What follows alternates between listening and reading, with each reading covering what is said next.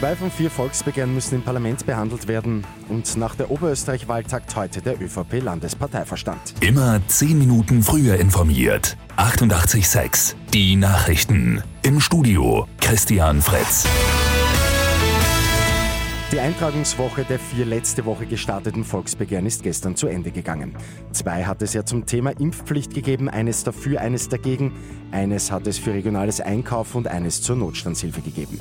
Jenes gegen eine Impfpflicht hat die Hürde von 100.000 Unterschriften klar geknackt. Mit fast 270.000 Unterstützungserklärungen muss das Begehren im Parlament behandelt werden. Auch das Volksbegehren Kauf Regional hat diese Hürde mit über 146.000 Unterschriften deutlich genommen. Die anderen zwei Volksbegehren sind gescheitert.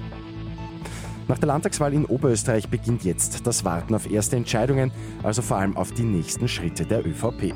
Der Landesparteivorstand tagt heute. Es geht darum, mögliche Regierungspartner auszuloten. Dann soll auch die Terminvereinbarung für die Gespräche mit den Parteien starten, die den Einzug in den Landtag geschafft haben.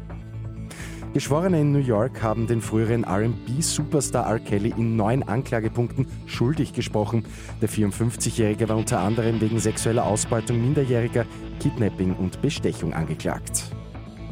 Am Abend startet die zweite Runde in der Fußball Champions League, unter anderem mit Paris Saint-Germain gegen Manchester City, Real Madrid gegen Tiraspol, RB Leipzig gegen Brügge und Milan gegen Atletico Madrid. Und einige spannende Neuerungen hat es in Neunkirchen bei der ersten Gemeinderatssitzung nach der Sommerpause gegeben. Die gute Nachricht zum Schluss. Erstmals durften BürgerInnen in einer Fragestunde mitreden und das Angebot ist auch gleich genutzt worden. Außerdem ist die Sitzung erstmals live im Internet übertragen worden. Mit 886 immer 10 Minuten früher informiert.